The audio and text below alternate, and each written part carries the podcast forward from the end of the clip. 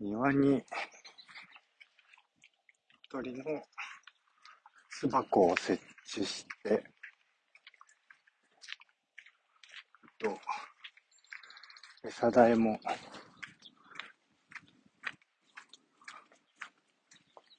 ちょっと待ってください。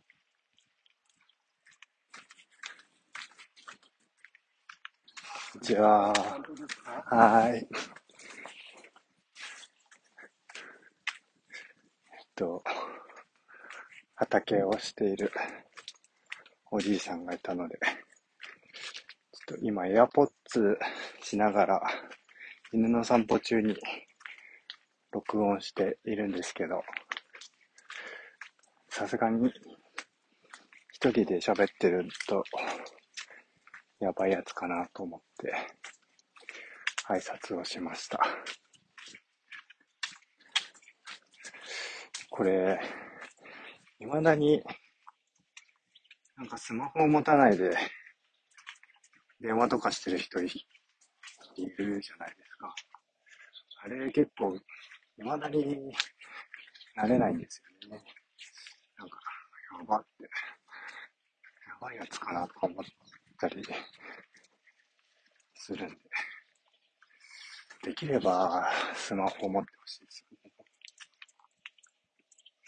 よね。で、なんだっけ。で、巣箱を設置して、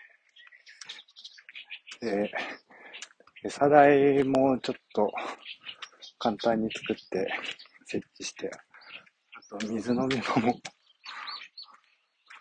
まあ、簡単にな、クイって貼り付けただけですけど、設置します。すげえ泣いてんな。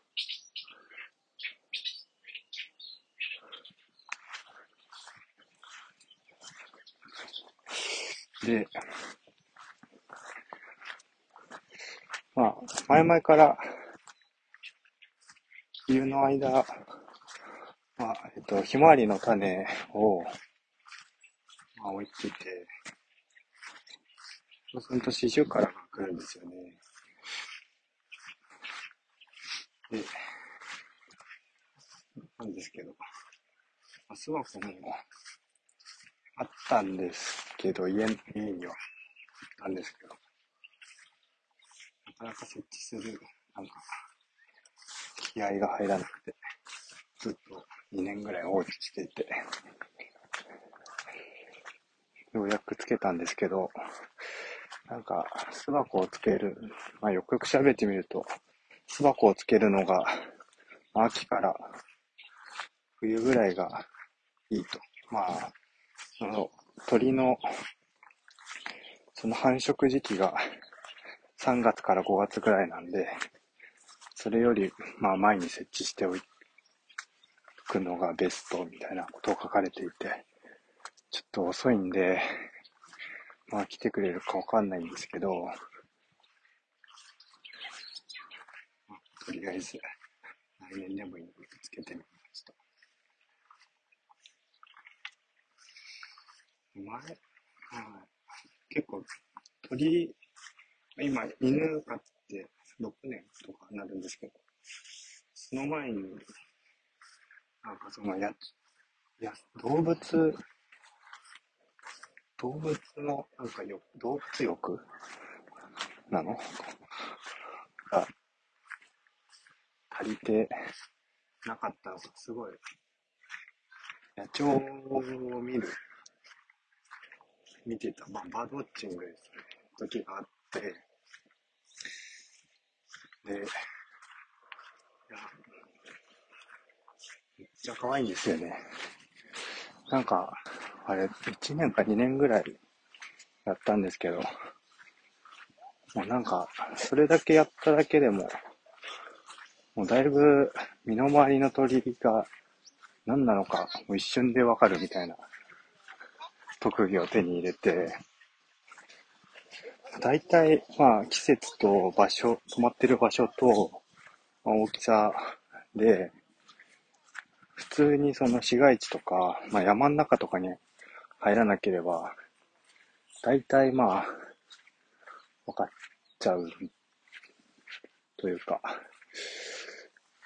まあ、多分、年間通しても20種類ぐらいしか多分、普段目にする鳥っていないんですよね。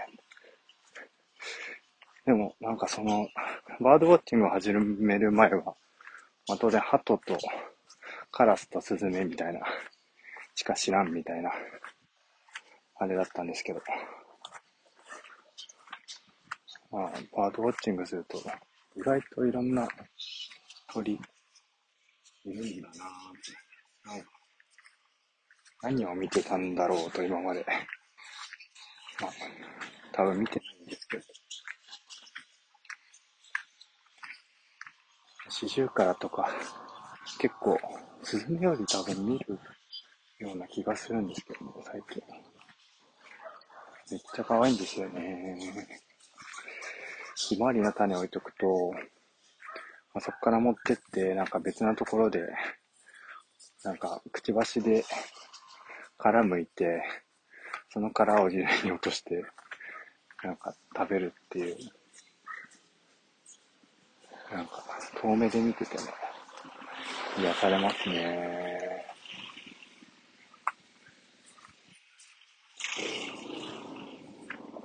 なんだ、なんだ。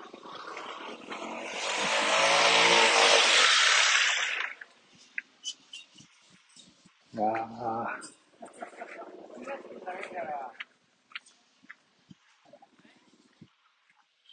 割と、まあ、神奈川県でも郊外で、の中でもかなり町の外れ、本当に町のギリギリ山と町の境目みたいな。町の一番端っこみたいなのがあって、めっちゃのどか。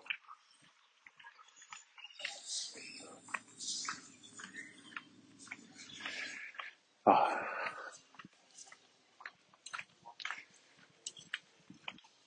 また。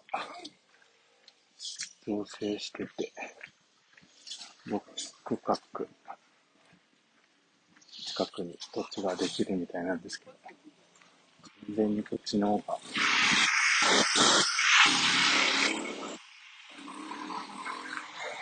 景色がいい。移築したいぐらいで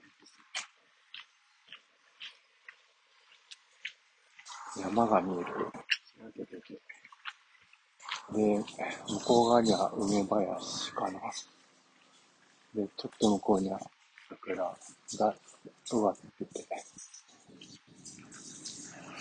で、それ越しに丹沢の山が見えるという。街の外れなんでめっちゃ安い。都心、都内？都内の半分ぐらいの値段でですね。なんか、土地の値段って何なんだろう